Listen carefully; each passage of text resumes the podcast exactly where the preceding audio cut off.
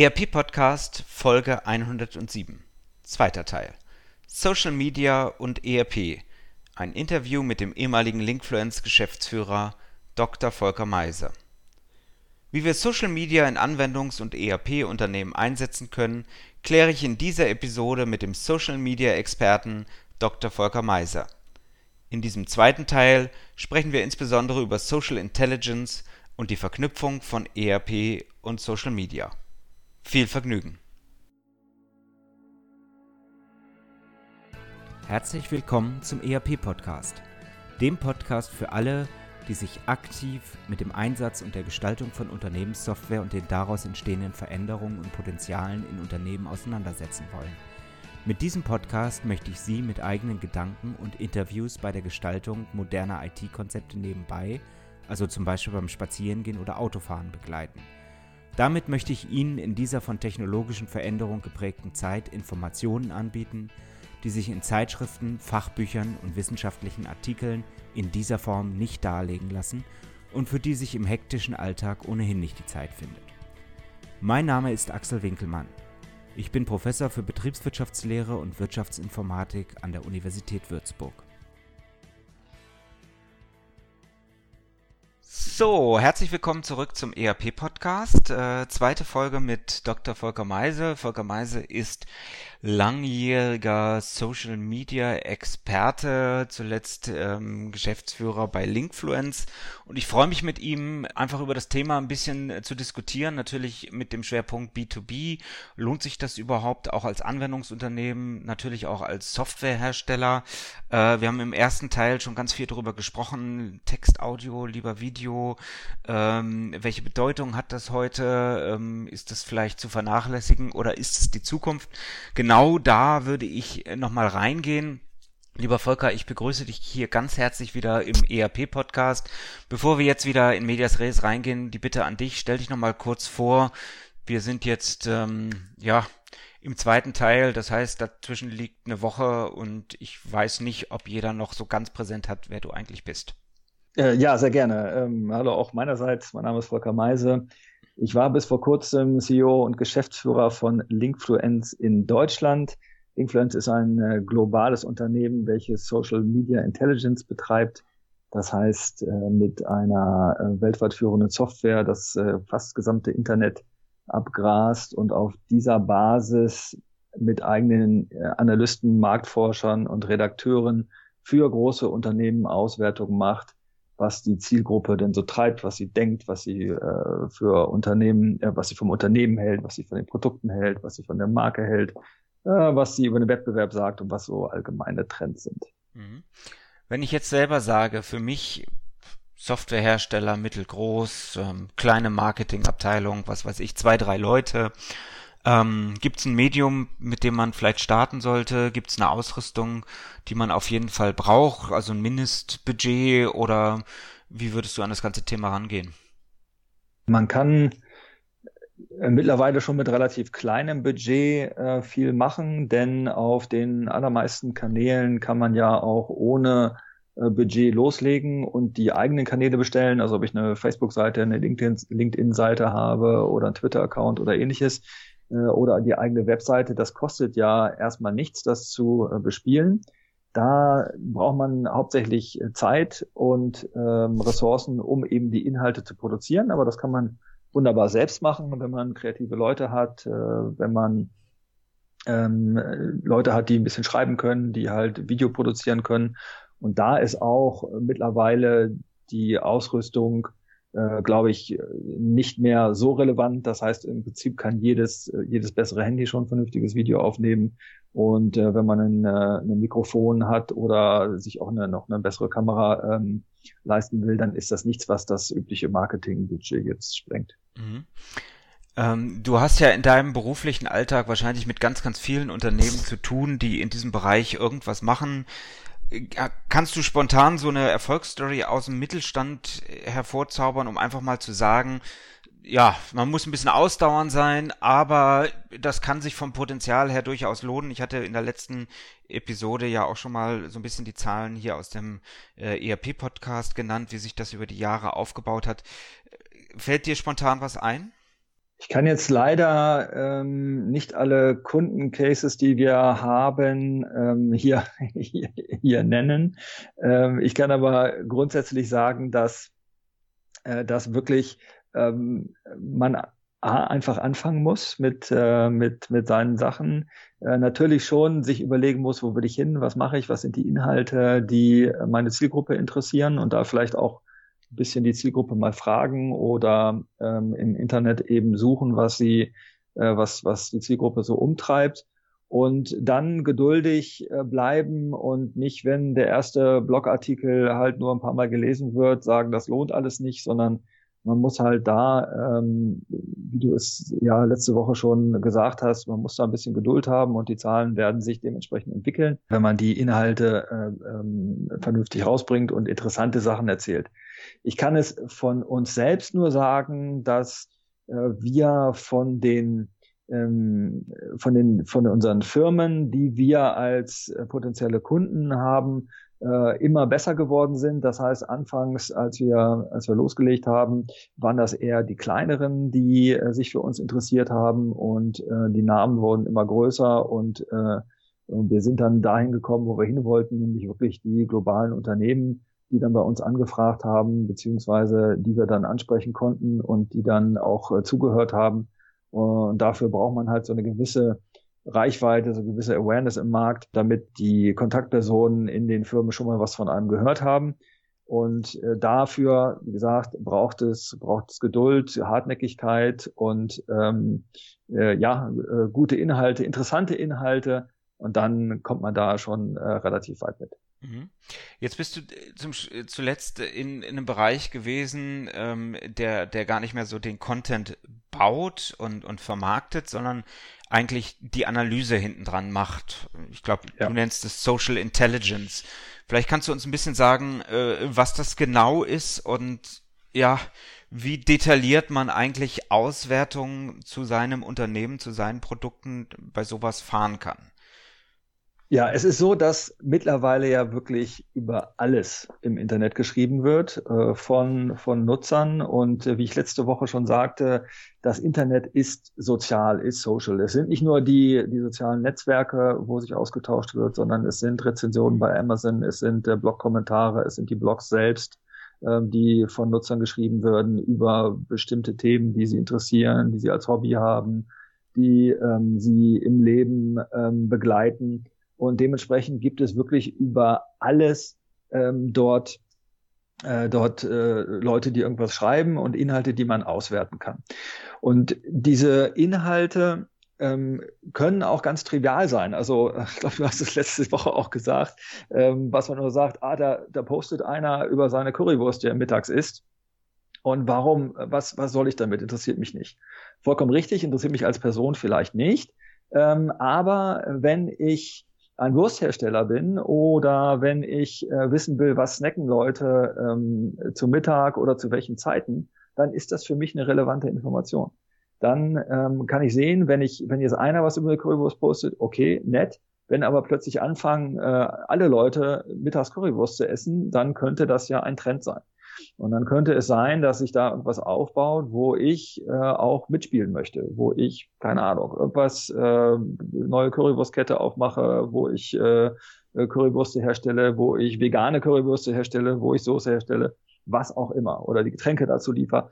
Also es gibt, es gibt da halt ähm, von, von aus den, aus den Inhalten her kann man alles Mögliche ähm, analysieren von Nennungen der eigenen Marke, von Nennungen der Wettbewerbsmarken, der Produkte, von ähm, Zuhören, wie finden denn die Leute diese Produkte, von Zuhören zu Gesprächen, äh, wo bestimmte äh, Probleme geschildert werden. Und ähm, wie zum Beispiel ähm, wenn man Joghurthersteller ist, dann sollte man sich darüber informieren, wie denn äh, Veganer sich darüber unterhalten, wie sie vielleicht Joghurt Ersatz ähm, äh, bekommen oder, oder was sie, die gerne, eigentlich gerne Joghurt essen, aber halt eben nicht mit, äh, mit tierischer Milch und was die dann nehmen. Und dann kann ich halt umstellen und sagen, ah, ich biete vielleicht auch mal einen Joghurt auf Kokosmilchbasis äh, an oder ähnliches.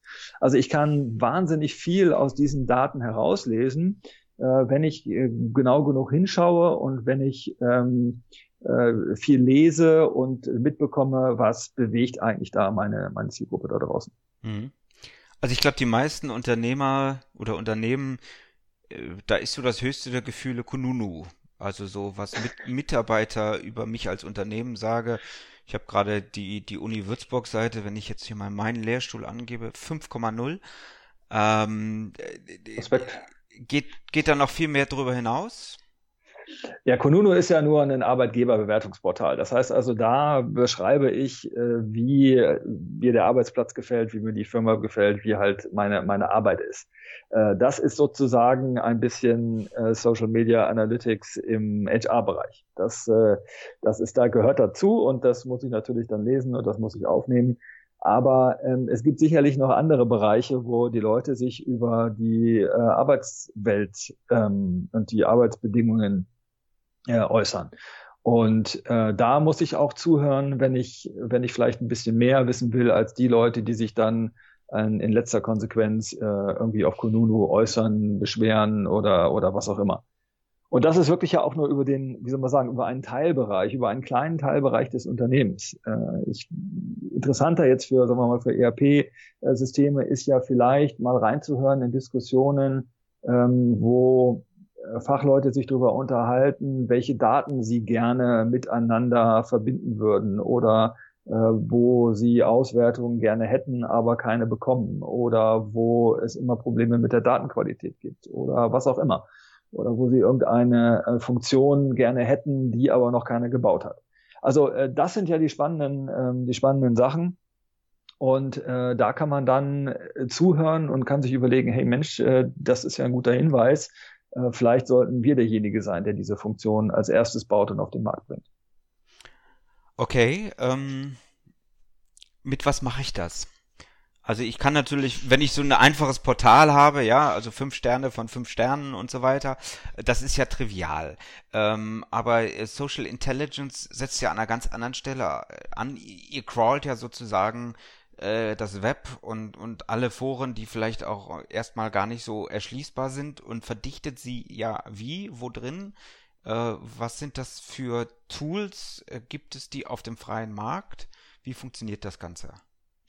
genau, die gibt es auf dem freien Markt. Das ist äh, das Geschäft, womit wir unser Geld verdienen. Das heißt, ähm, das sind Social Listening oder Social Media Monitoring Tools, äh, die eben das gesamte Web aufnehmen und dann über Keywords die ähm, die Begriffe oder die, die Themen erschließen. Ich kann also meinen Unternehmensnamen, Unternehmensnamen oder jede beliebige Keywords äh, von Themen eingeben, äh, die mit Ausschlüssen versehen und miteinander kombinieren, damit ich wirklich nur das habe, was ich, was ich möchte und halt nicht äh, ganz viele andere Sachen, wo der Name zufälligerweise auch auftaucht. Mhm. Und ähm, solche solche Monitoring-Tools, die machen natürlich bei größeren Unternehmen Sinn, dass, äh, weil da ähm, auch eine, die, die Zeitersparnis da ist, ähm, dass man halt nicht von Hand viele Sachen wieder durchsuchen muss, um, ähm, um, um zu gucken, hat da irgendwie da irgendjemand was Neues geschrieben ähm, oder ist da irgendwas Neues aufgetaucht. Das kann ich mir dann halt über so ein Tool äh, viel besser ziehen. Da kann ich dann vielleicht täglich reingucken, da kann ich mir einen kleinen äh, Alert zuschicken lassen oder eine tägliche Auswertung vollautomatisch und dann bin ich da zumindest auf dem neuesten Stand und kann die im Zweifel auch nutzen, je nachdem, wie sie eingestellt sind, um halt ein bisschen breiter zu schauen, um ab und zu mal reinzugucken, gibt es irgendwas Neues in der Branche, was sagen die über den Wettbewerb, äh, was, was macht der oder, oder solche Geschichten. Ja, also das, ähm, da, da gibt es, wie gesagt, diese, diese Tools. Wer das nicht ähm, ausgeben möchte oder kann, ähm, der muss halt ein bisschen Zeit investieren und findet garantiert, äh, wenn er nach entsprechenden Stichworten sucht, äh, Gruppen bei Communities bei Facebook, äh, Gruppen bei LinkedIn, äh, kann nach Hashtags suchen, die auf diesen Kanälen sind, ähm, kann bestimmte Fachforen sich, äh, sich anschauen. Es gibt geschlossene Gruppen bei, bei Facebook, äh, wo sehr, sehr fachlich diskutiert wird, ähm, wo wirklich dann nur Leute reingelassen werden, die eben vom, vom Fach sind und, und keine, äh, und keine Laien. Und dementsprechend ist die Qualität der Beiträge da auch hoch und man kann dann durchaus auch mal in die Runde fragen zu einem bestimmten Thema und kriegt dann gute Antworten. Also da, äh, wenn man sich ein bisschen in der Szene sozusagen, in der eigenen Szene äh, bewegt, dann kann man da eine ganze Menge ähm, rausholen und eine ganze Menge mitbekommen. Es kostet dann natürlich logischerweise immer ein bisschen Zeit, um sich da, äh, da, da umzuschauen. Aber man lernt auch eine ganze Menge, weil man durch das, alleine durch das Lesen kriegt man halt mit, wie sind da die Stimmungen, wo äh, drückt gerade der Schuh, äh, wo geht's hin, äh, was sind Themen, die die, die äh, Leute bewegen. Und das, äh, das bringt äh, dann unheimlich viel. Mhm. Etwas, was unheimlich viel bringt oder sagen wir eher unheimlich viel Unruhe bringt, ist, denke ich, gerade im Social Media Bereich das Thema Datenschutz, oder? Ja und nein. Also auf der, auf der einen Seite äh, muss man natürlich bei allem, was man macht, aufpassen, dass man da ähm, äh, gegen, gegen die entsprechenden Vorschriften nicht verstößt, äh, was aber eigentlich ähm, ja, da muss man schon, da muss man schon bewusst was falsch machen, um es, äh, um, um wirklich äh, da in Probleme zu geraten. Natürlich kann man nicht einfach äh, Leute auf Facebook oder auf LinkedIn nehmen, sie in irgendwelche Newsletter reinpacken und dann anschreiben. Aber das war vor GDPR und, und DSGVO war das auch schon so. Ähm, also das, das sind eigentlich, wie soll man sagen, das ist das Handwerkszeug äh, im Marketing. Äh, wenn man das beherrscht, das ist jetzt, äh, das ist eigentlich nicht so das, äh, das, das große Problem. Äh, wenn man sich ein bisschen genauer damit beschäftigt, wenn man ein bisschen tiefer reingeht und in Facebook äh, sich zum Beispiel einsteigt, in Facebook-Werbung und, und sowas wie sogenannten Lookalike Audiences ähm, sich mit beschäftigt, wo man eben ähm, E-Mail-Adressen hochlädt, die, äh, die dann äh, bespielt werden, beziehungsweise wo dann ähnliche Profile rausgesucht werden. Das ist natürlich etwas, wo man, ähm, wo es dann, wo es dann langsam kritisch wird, wovon ich also dann äh, abraten würde. Äh, aber das sind schon schon sehr sehr spezielle äh, spezielle Taktiken und die sollte man halt auch mit jemandem machen, der so, das schon mal gemacht hat und und der da was dran versteht und der einem dann auch sagen kann, ja bis hierhin würde ich gehen, jetzt aber den nächsten Schritt dann vielleicht nicht mehr. Mhm. Jetzt kann ich gerade aus diesem Analysebereich und deswegen kam ich eben auch auf Datenschutz natürlich ganz viele Daten kombinieren und kann sie auch in die Verknüpfung von internen und externen Daten bringen. Ich denke natürlich insbesondere an alle transaktionalen Daten, also alles, was aus dem ERP-Bereich äh, auch kommt. Ähm, vielleicht kannst du mal Beispiele machen, wie man wie man eigentlich auch Mehrwert generieren kann aus dem, was ich äh, über Social Media analysieren kann und verknüpfen kann dann entsprechend. Ähm, ja, da kann ich ein, ein, Beispiel zu, zu geben, was wir von, ähm, von Linkfluence äh, einmal erlebt haben mit einem Kunden aus Japan. Da war es so, dass äh, die, die Luxusmarken in Japan immer zu einer bestimmten Zeit im Jahr einen riesen Absatzpeak hatten und sie wussten nicht warum wieso äh, fingen plötzlich alle an, äh, da Handtaschen und ähnliches zu kaufen. Und äh, wir haben dann eine Auswertung gefahren und äh, dabei kam heraus, dass äh, zum Abschluss, ich glaube, der Schule oder der Universität, äh, sie äh, die die Studenten in Japan sich dann was gegönnt haben und sagt, so, jetzt, das ist sozusagen meine eigene Belohnung und sind halt losgelaufen und haben diese Luxusgüter dann äh, gekauft. Und äh, als das dann die ähm, unsere Kunden erfahren haben, haben wir natürlich gedacht, oh, super, darum können wir ja eine Kampagne stricken, da können wir halt äh, auch rechtzeitig vorher genug äh, Waren in die Geschäfte bringen und können das Ganze auch noch schön vermarkten und äh, haben also einen riesen Erfolg damit gehabt.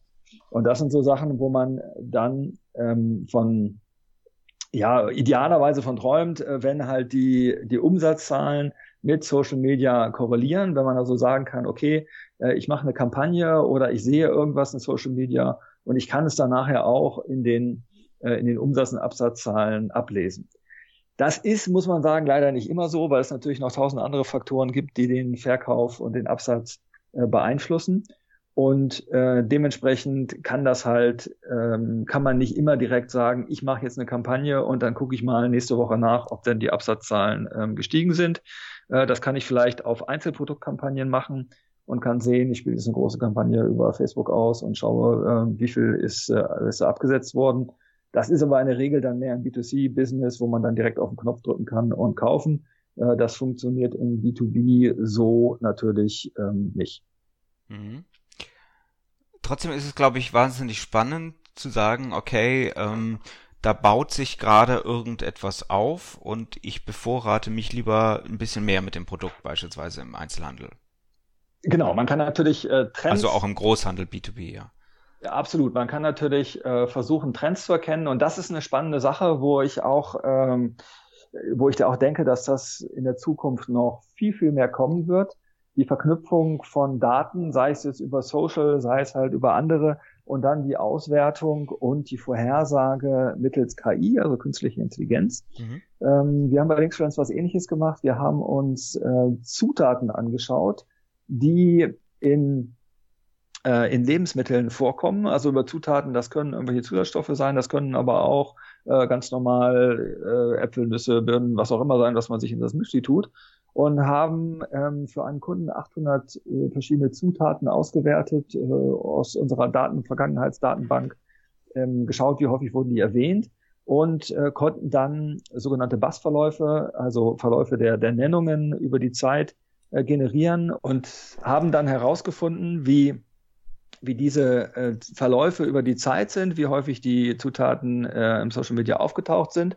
Und dann konnte man ähm, für interessante Produkte, die nämlich jetzt plötzlich immer mehr auftauchten, konnte man äh, KI-Algorithmen darauf ansetzen und eine gewisse Vorhersage machen, wie die in den nächsten Monaten sich wahrscheinlich entwickeln werden.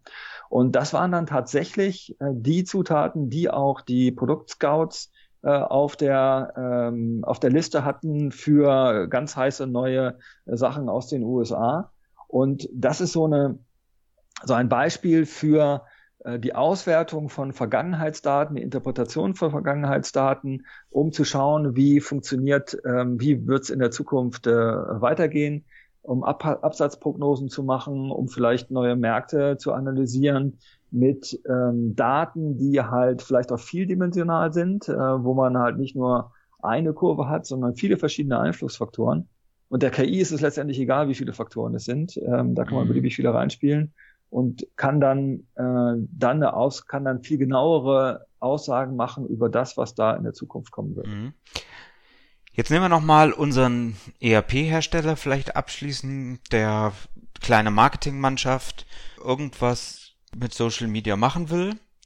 Analytics ist das eine, aber er möchte natürlich insbesondere sich, also das Unternehmen, das ERP-Produkt darstellen.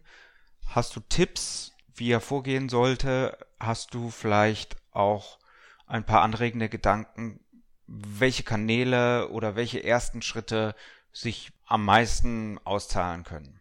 Ich muss glaube ich, erstmal rangehen und gucken, wen möchte ich, wen möchte ich ansprechen, äh, was ist meine Zielgruppe, ähm, wen, für wen äh, produziere ich jetzt diesen, diesen Content, diese Kampagne.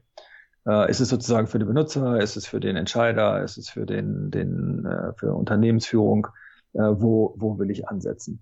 Und aus ähm, meiner Erfahrung bringt es immer sehr viel, wenn man wenn man eben Geschichten erzählt, nicht einfach nur Funktionen des Produkts zeigt, sondern sagt, ähm, was bringen die für den Anwender, was bringen die für die Firma. Und das idealerweise auch noch mit mit Beispielen hinterlegt, mit vielleicht Kunden, mit Referenzen, wo man einen bestehenden Kunden vor die Kamera holt und äh, der sagt, mithilfe dieses ERPs haben wir durch die Funktion ähm, das und das endlich in den Griff gekriegt, was vorher nie funktionierte und wir sind jetzt super, super happy. Und wenn man dann andere ähm, potenzielle Kunden hat, die das gleiche Problem haben und die sehen, oh Mensch, die haben das ja, da hat es funktioniert, äh, dann äh, hat man direkt den, die Verbindung und äh, hat einen Anknüpfungspunkt. Und das ist viel erfolgsversprechender, als wenn man anfängt, unser Produkt hat die und die Funktionen und Sie können das und das einstellen und äh, das, ja, das interessiert in der Regel nicht so viel.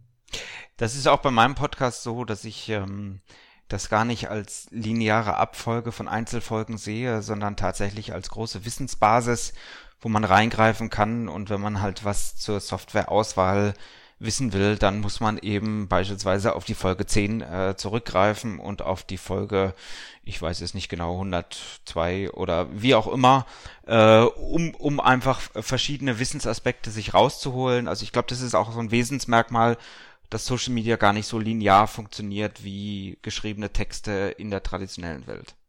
Absolut, absolut. Also immer das, was man produziert, bleibt ja erhalten. Das wird ja nicht wieder gelöscht nach einer gewissen Zeit. Und äh, dementsprechend, je mehr ähm, man Reichweite hat, je mehr Leute einem kennen, auf die Webseite gehen, die gucken sich dann eben auch mal ältere Sachen an. oder Sachen, die man schon länger da stehen hat, äh, so dass das also nicht verlorene äh, Investition ist, die man da tätigt, sondern ähm, das baut halt diese Wissensbasis auf und äh, kann immer noch genutzt werden. Mhm.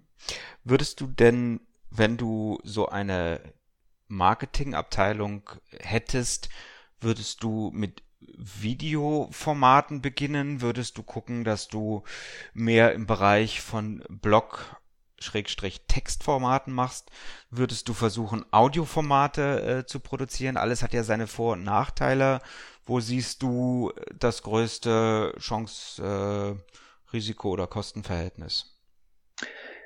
Ich glaube, es ist immer eine Kombination aus mehreren Elementen. Ähm, wenn ich nur rein Video mache, dann ähm, kann ich, wie soll man sagen, dann, dann kann ich ja keinen Blog bespielen, sondern dann habe ich, äh, dann muss ich die halt über YouTube oder andere ähm, andere Kanäle ausspielen und die Leute, die halt äh, einfach mal kurz was überfliegen wollen oder kurz was lesen wollen, die kann ich halt damit dann ähm, nicht abholen und habe auch keine äh, positiven Wirkungen zum Beispiel auf die äh, auf die Webseite, auf den äh, auf die Google Ranking der Webseite, indem ich halt äh, Text mit bestimmten Inhalten da platziere. Also es muss immer, es sollte immer eine Kombination aus aus beiden sein.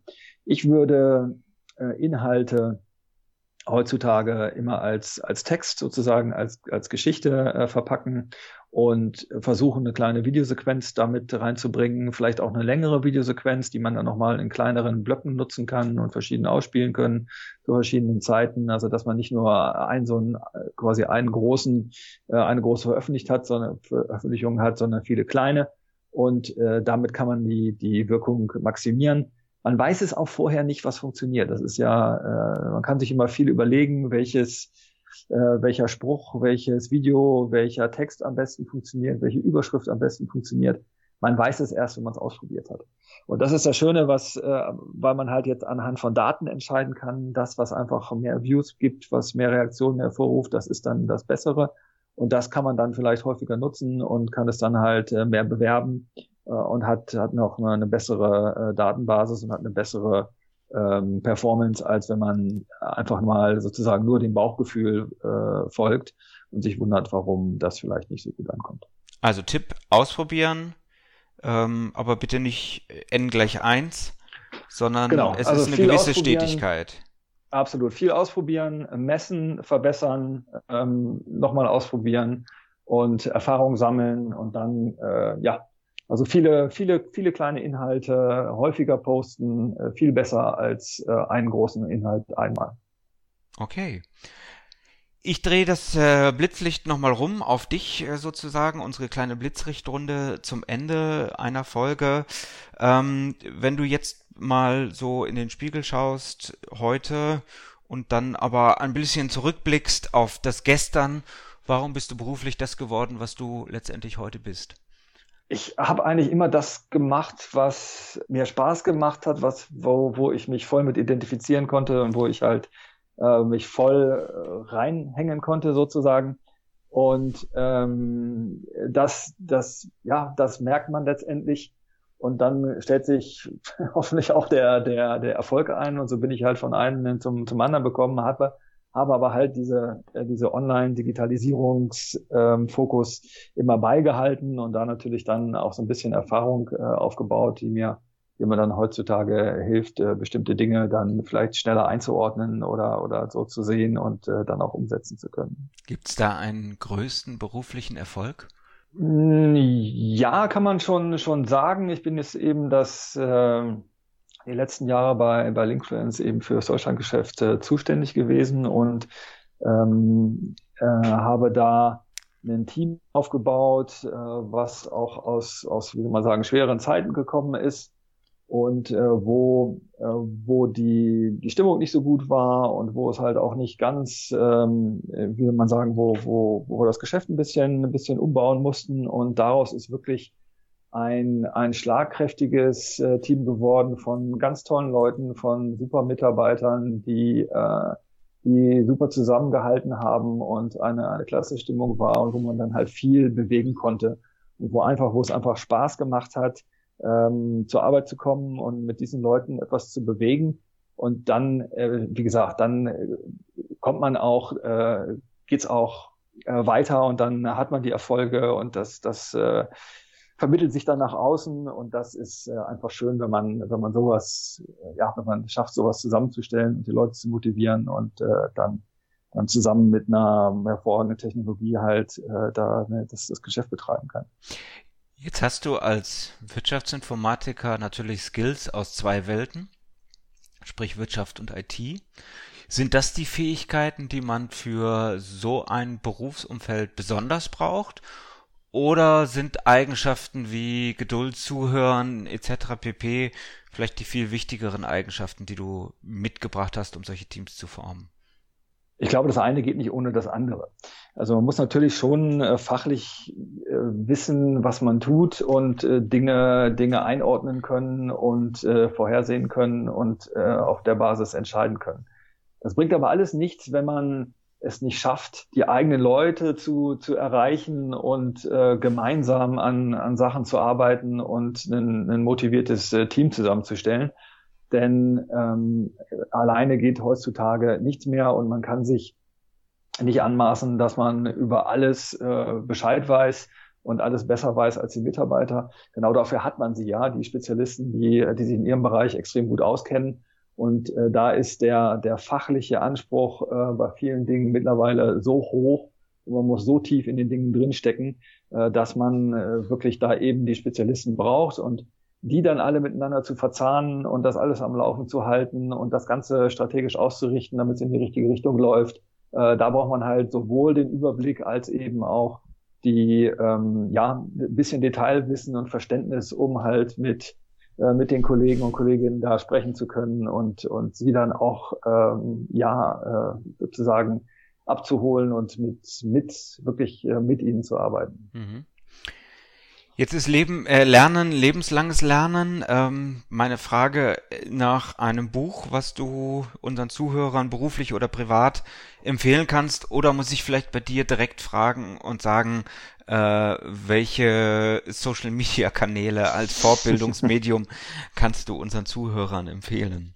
Ja, ähm, ich lese unheimlich viel, aber ich lese nur noch wenig Bücher. Und es gibt, glaube ich, einen ganzen Haufen von Büchern, die hier ähm, bei mir zu Hause stehen, äh, die ich angefangen habe und dann irgendwann aber nicht mehr weitergelesen habe, weil gerade wieder irgendwas anderes kam. Ähm, ich kann, ich lese natürlich unheimlich viel äh, im Netz, äh, sei es sei es wirklich ähm, zu gucken, was, was gerade durch die Timeline ähm, bei, bei LinkedIn oder Twitter läuft. Ähm, es gibt viele sehr, sehr tolle, ähm, sehr tolle Plattformen wie Medium, wo man längere Texte hat, äh, wo super Inhalte draufstehen. Ähm, es gibt aber natürlich auch bestimmte Personen, die ich ganz gerne folge und denen ich ganz gerne zuhöre. Äh, das sind zum Beispiel als sozusagen Online-Marketing-Guru aus den USA Gary Vaynerchuk, äh, der wirklich sehr impulsiv und emotional äh, seine, seine Sachen vorträgt und wo man sehr, sehr viele gute Hinweise zum Unternehmertum findet. Das wird, wenn man ganz viel von ihm macht, irgendwann ein bisschen anstrengend, aber es sind viele, viele super, super Hinweise da, ähm, wo man wo man auch gerne zuhört und wo man einfach äh, mitnimmt, mit welcher Energie und mit welchem Einsatz äh, er dabei ist. Der zweite, den ich da ganz, ganz gerne höre, ist äh, Simon Sinek. Das ist ein ähm, ebenfalls ein, ein Speaker, der auch äh, TEDx ähm, äh, schon gesprochen hat, einen großen Erfolg hatte. Und der hat das äh, ähm, Konzept des, des Why ähm, weiterentwickelt. Ich will nicht sagen erfunden, ich glaube, den gab es vorher schon. Aber da, dem geht es darum, wie, wie führe ich eine Firma, wie führe ich Leute, was macht mich als als Mensch und als, als sozusagen Führungspersönlichkeit aus. Und das ist halt eben viel mehr als eine inhaltliche Kompetenz. Da spielen noch ganz andere Dinge eine Rolle und das ist immer sehr, sehr inspirierend, was man, ähm, was man da mitbekommt. Mhm. Fachlich äh, kann ich noch sagen, ich höre natürlich auch sehr gerne Podcasts, darum bin ich auch sehr, sehr, sehr äh, froh und glücklich, hier bei dir zu Gast sein zu dürfen, mal auf der anderen Seite des Mikrofons. Ähm, viele Podcasts bringen echt enorme ähm, Insights von, von, von sehr interessanten Leuten äh, sei es zum Beispiel der OMR-Podcast für, für Online-Marketing. OMR steht für Online-Marketing Rockstars. Das sind die Kollegen aus Hamburg, die äh, einmal im Jahr dieses große Festival machen. Ähm, es gibt für E-Commerce-Leute den Kassenzone-Podcast, ähm, der, äh, der immer sehr interessante Interviewpartner aus der Branche hat und wo man auch äh, merkt, dass äh, fachlich da unheimlich viel äh, passiert und wo man unheimlich viel mitnehmen kann. Und wenn man sich ein bisschen in der Podcast, Post, Podcast App, ähm, ähm, wenn man sich da äh, ein bisschen rumsucht und, und andere ähm, Sachen äh, findet, also es ist unglaublich, wie viel Wissen man quasi alleine durch das Hören von, von Podcasts äh, neu generieren kann und wo man immer wieder was dazu lernt. Ich hoffe, dass ich äh, mit diesem Podcast, äh, mit dem ERP-Podcast in aller Bescheidenheit dazu ein bisschen beitragen darf. Du hast dazu heute auf jeden Fall äh, beigetragen, äh, denn du hast uns aufgezeigt, was in so einer Branche, Social Media Branche, in wenigen Jahren eigentlich entstanden ist. Und die Frage an dich, wenn du jetzt nochmal zehn Jahre weiter schaust, wie wird sich das Berufsumfeld in dieser Branche in den nächsten zehn Jahren verändern? Ich denke, dass es viel selbstverständlicher wird, mit Social Media umzugehen und dass es nicht mehr diese Trennung gibt aus äh, Social und aus, aus Nicht-Social, die in manchen Köpfen noch vorherrscht, sondern dass es völlig selbstverständlich sein wird, ähm, auf, auf allen Kanälen mit den Endkunden oder mit den Nutzern oder mit den Kontaktpersonen, ähm, die man in Unternehmen hat, zu, zu interagieren. Das äh, ergibt sich alleine schon daraus, dass die Generationen, die, ähm, die halt jetzt damit aufwachsen, äh, sich das gar nicht mehr vorstellen können, es anders zu tun. Und je mehr die Technik sich entwickelt, je mehr ähm, äh, es Richtung Mobile geht, äh, was ja nun schon hauptsächlich der, der, der Fall ist, äh, je mehr ähm, wir quasi über Cloud-Lösungen ähm, alles abwickeln, äh, je mehr Daten überall verfügbar sind und miteinander verknüpft sind und äh, sie intelligenter reagieren, desto mehr wird, wird alles miteinander verschmelzen und äh, das alles komplett selbstverständlich sein. Mhm. Jetzt sind wir hier im ERP-Podcast. ERP steht aus der Vergangenheit natürlich sehr stark für standardisierte Prozesse, häufig auch leider Gottes sehr vorgegebene Prozesse, also eine gewisse ähm, Starrheit, sag ich mal, in den Prozessen. Du stehst für eine andere Welt, soziale Interaktion, Social Media, ad hoc, äh, spontan, kreativ. Schließen sich die beiden Welten aus? Ergänzen sie sich? Ist das vielleicht die ganz große Herausforderung, die wir für die Unternehmenstransaktion Schrägstrich das Unternehmensdatenfundament Schrägstrich ERP vielleicht zukünftig haben werden? Ähm, das ist definitiv eine Herausforderung. Natürlich kann ich nicht alle Prozesse eines Unternehmens irgendwie plötzlich total volatil und frei und flexibel äh, machen. Ähm, das macht, das macht keinen Sinn und ähm, an vielen Ecken und Enden. Und das wäre auch wahrscheinlich nicht beherrschbar, beziehungsweise äh, würde die, die Kosten explodieren lassen. Aber man muss immer vom Kunden ausdenken. Und der Kunde ist halt ein anderer, als er noch vor 10, 20 Jahren war. Äh, wo er sich an diese standardisierten Prozesse gewohnt, gewöhnt hatte und äh, gewöhnt war, dass er bestimmte ähm, Kontaktpunkte, Touchpoints hatte, wo er mit dem Unternehmen interagieren kann, wo er, äh, wo er, wo er Produkte kaufen konnte ähm, und er musste halt irgendwo zum Laden gehen oder dass ich äh, im Online-Shop was was bestellen. Und das ist halt jetzt so, dass ähm, dass es selbstverständlich ist, es eben aus dem Handy irgendwas rauszubestellen, egal wo man, in welcher äh, Applikation man gerade ist, in welchem Kanal man gerade ist. Man möchte die Informationen immer haben. Man ist äh, genervt, wenn die ähm, wenn das Unternehmen, äh, was, wo man gerade irgendwas bestellen möchte, vielleicht nicht liefern kann oder vielleicht gerade nicht weiß, wer man ist oder wo man da schon ein paar Mal bestellt hat äh, und so weiter und so fort. Also es gibt äh, viel mehr, viel flexiblere Anforderungen vom, vom Kunden, die dann natürlich auch irgendwie in den Datenmodellen abgebildet werden müssen. Und das äh, ist nicht einfach, äh, aber das, da geht kein Weg dran vorbei, weil es halt letztendlich über den Erfolg des Unternehmens äh, unterscheidet. Und wenn ein Konkurrent vorbeikommt, der vielleicht ähm, eine, eine neue Software hat oder der, der einfach, äh, weil er gerade frisch gegründet wurde, ganz flexible Prozesse hat und plötzlich den Markt aufrollt, dann kann man äh, sehr schnell relativ alt aussehen. Und äh, das darf natürlich dann nicht passieren. Mhm.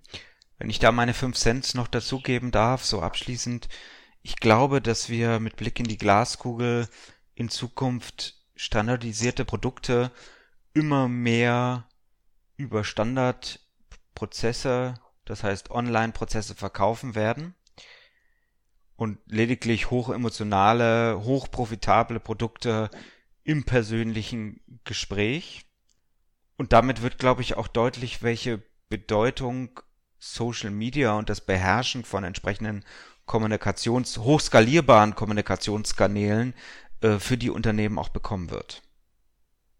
Absolut, äh, da stimme ich dazu und äh, man muss sich nur sein eigenes Verhalten anschauen. Äh, man möchte, wenn man irgendwie was, was bestellen möchte, dann möchte man halt einmal auf, ein, auf zwei Knöpfe klicken und es möglichst am nächsten Tag zu Hause haben. Da möchte man nicht mehr telefonieren oder anrufen oder nachfragen oder warten, bis der Laden wieder offen hat, sondern das soll möglichst jetzt und, und gleich passieren. Und diesen Anspruch nimmt man auch dann ins B2B mit. Da möchte man halt schnell irgendwas ähm, Add-on aufschalten oder, oder irgendwas, äh, irgendeine Reaktion haben und ähm, nicht erst einen langwierigen Verkaufsprozess äh, durchmachen. Und das ist, äh, das ist die Zukunft. Lieber Volker, du hast ähm, erzählt, dass du ähm, äh, jetzt langjährig bei Linkfluence Geschäftsführung gemacht hast. Du hast jetzt aufgehört, um auch neue Dinge zu machen. Was hast du vor? Was passiert in deinem Leben, in deinem beruflichen Leben jetzt Spannendes? Momentan äh, mache ich eine mache ich eine kleine Pause und äh, das gibt mir die Gelegenheit, äh, so ein paar Seitenprojekte zu verfolgen, äh, die man immer schon mal gerne machen würde, aber keine Zeit hatte. Äh, ich berate jetzt zum Beispiel befreundete Startups oder bin jetzt Mentor hier am DigiHub in Münster von Münsterland Digital, der ähm, der, wie man sagen, digitalen ähm, Förderung für das für das Münsterland. Und äh, das macht mir macht mir großen Spaß. Äh, daneben äh, schaue ich mich jetzt einfach um, was als nächstes kommt. Ich weiß es ehrlich gesagt selbst noch nicht genau, aber äh, genau in diesen ganzen Punkten, die, die wir da besprochen haben, gibt es extrem viel äh, Spannendes zu entdecken und ähm, da bin ich mal gespannt, was ich, was sich für, für mich so in den nächsten Monaten ergibt. Lieber Volker, das sind fast schon Abschlussworte, aber wie immer, die letzten Worte sollen meinem äh, Gast natürlich gehören. Ich möchte mich ganz herzlich bei dir bedanken übergebe das Mikrofon an dich, denn ich bin jetzt raus. Ihnen allen eine schöne Woche und dir, lieber Volker, herzlichen Dank. Die letzten Worte sind deine. Ja, von meiner Seite auch vielen Dank fürs Zuhören. Vielen Dank dir, lieber Axel, dass du mich hier eingeladen hast und mir die Möglichkeit gegeben hast, ein bisschen aus äh, meiner Praxis zu plaudern. Und äh, ich hoffe, jeder hat was mitnehmen können und äh, ich stehe auch weiterhin natürlich gerne zur Verfügung falls irgendwelche Nachfragen sind oder wenn man äh, noch irgendwas von mir wissen möchte, dann äh, kann ich äh, gerne darauf eingehen und auch nochmal konkrete Fragen beantworten. Vielen Dank. Sehr gerne. Ihnen hat der ERP-Podcast gefallen und Sie konnten wertvolle Erkenntnisse gewinnen? Dann würde ich mich über eine Bewertung auf iTunes freuen, damit auch andere von diesem Podcast erfahren können. Eine Anleitung für die Bewertung finden Sie auf www.erp-podcast.de. Dort finden Sie auch weitere Hinweise, Links und Aktualisierungen zu dieser Folge. Das war der ERP-Podcast für alle, die sich aktiv mit dem Einsatz und der Gestaltung von Unternehmenssoftware und den daraus entstehenden Veränderungen und Potenzialen in Unternehmen, losgelöst von Fachzeitschriften, Büchern und wissenschaftlichen Veröffentlichungen, zum Beispiel beim Spazierengehen oder Autofahren, auseinandersetzen wollen. Mein Name ist Axel Winkelmann. Ich bin Professor für Betriebswirtschaftslehre und Wirtschaftsinformatik an der Universität Würzburg.